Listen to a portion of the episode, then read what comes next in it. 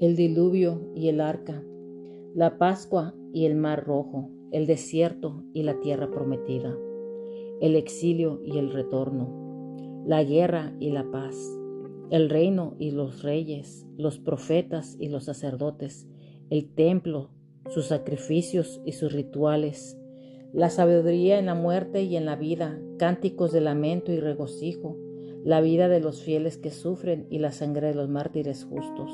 El Antiguo Testamento tiene una forma extraordinaria de Jesús. Buenos días, mi nombre es Dina Bennett y hoy empezamos otra vez a, a rebuscar entre la palabra de Dios donde encontramos al Señor Jesucristo son este, sombras y, y formas de Jesús, ¿verdad? Entonces, Empecemos.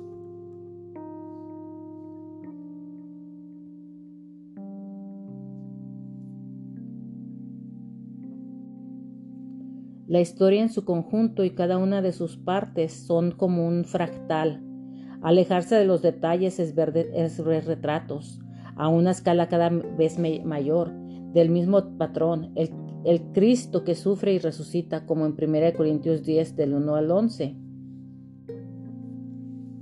porque no quiero, hermanos, que ignoréis que nuestros padres todos, todos estuvieron bajo la nube y todos pasaron el mar. Y todos en Moisés fueron bautizados en la nube y en el mar. Y todos comieron el mismo alimento espiritual. Todos bebieron la misma bebida espiritual, porque bebían de la roca espiritual que los seguía y la roca era Cristo. Pero de, lo, de los más de ellos no se agradó Dios por lo cual quedaron postrados en el desierto. Mas estas cosas sucedieron como ejemplos para nosotros, para que no codiciemos cosas malas como ellos codiciaron, ni seáis idólatras como algunos de ellos, según, eh, según está escrito. Se sentó el pueblo a comer y a beber y se levantó a jugar, ni forniquemos como algunos de ellos fornicaron y cayeron en un día, en un día veintitrés mil.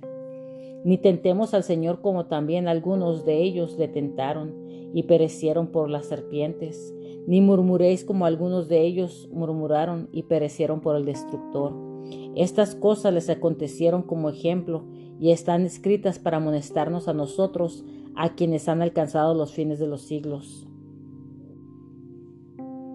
Pero aun cuando Pablo nos enseña los patrones del Evangelio del Antiguo Testamento, se esfuerza en los versículos 4 y 9 para enseñarnos, para señalar que Cristo no fue simplemente modelado, sino que también fue prometido y presente a los creyentes del Antiguo Testamento.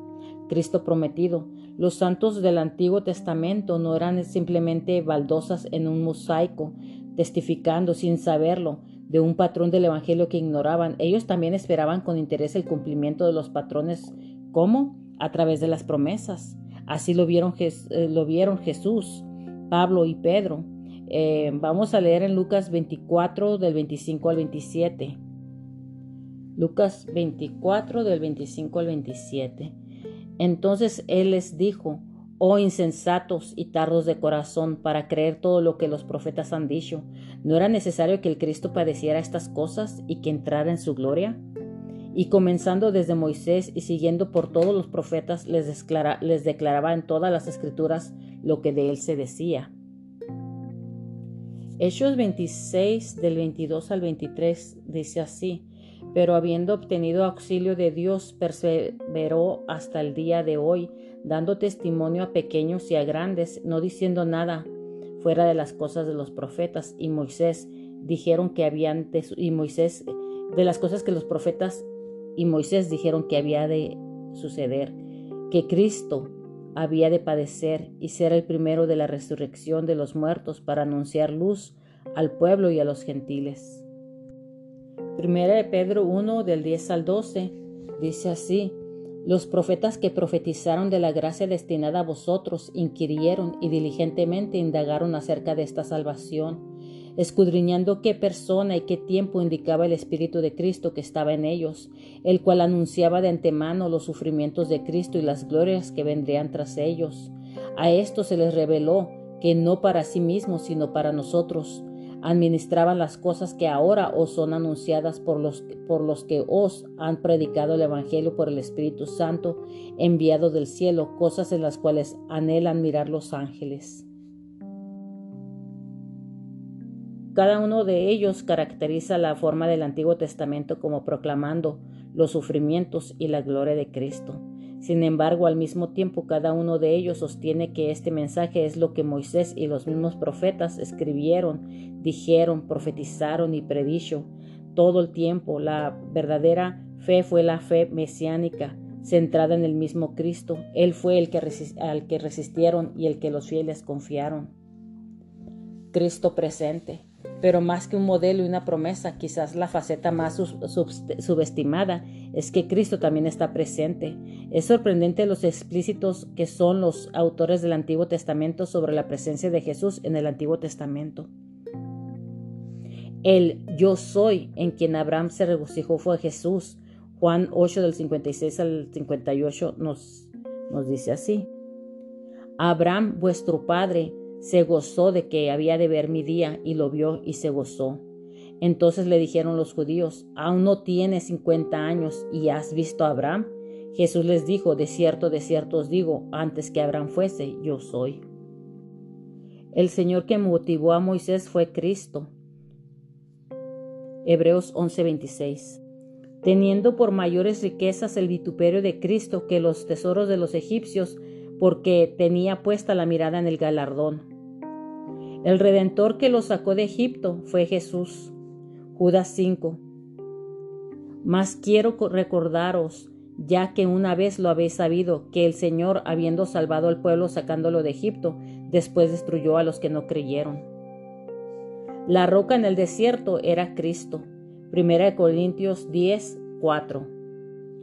Y todos bebieron la misma bebida espiritual, porque bebían de la roca espiritual que los seguía y la roca era Cristo. Jesús no está simplemente modelado y prometido en el Antiguo Testamento, Él está presente. Esto es vital ya que el carácter esencial de Dios ni de la fe ha cambiado del primer pacto al nuevo. Dios siempre ha trabajado en el modelo trinitario, desde el Padre a través del Hijo por el Espíritu. Él no comenzó a ser trino, el Padre no comenzó, a necesitar un mediador en Navidad. Juan 1 del 1 al 14. En el principio era el verbo y el verbo era con Dios y el verbo era Dios. Este era, el era en el principio con Dios. Todas las cosas por Él fueron hechas y sin Él nada de lo que ha sido hecho fue hecho. En Él estaba la vida y la vida era la luz de los hombres. La luz en las tinieblas resplandece y las tinieblas no prevalecieron contra ella. Hubo un hombre enviado de Dios, el cual se llamaba Juan. Este vino por testimonio para que diese testimonio de la luz, a fin de que todos creyesen por él. No era él la luz, sino que para que diese testimonio de la luz. Aquella luz verdadera que alumbra a todo hombre venía a este mundo. En el mundo estaba y el mundo por él fue hecho, pero el mundo no le conoció. A lo suyo vino y los suyos no le recibieron. Mas a todos los que le recibieron, a los que creen en su nombre, les dio potestad de ser hechos hijos de Dios, los cuales no son engendrados de sangre ni de voluntad de carne, ni de la voluntad de varón, sino de Dios. Y aquel verbo fue hecho carne y habitó entre nosotros, y vimos su gloria, gloria como del unigénito del Padre, lleno de gracia y de verdad. Y la fe tampoco ha cambiado fundamentalmente la verdadera fe no se resigna simplemente a un plan divino, ni confía en promesas desprendidas. La fe abraza a una persona prometedora. Cristo viene revestido del Evangelio, como Calvino escribía con frecuencia.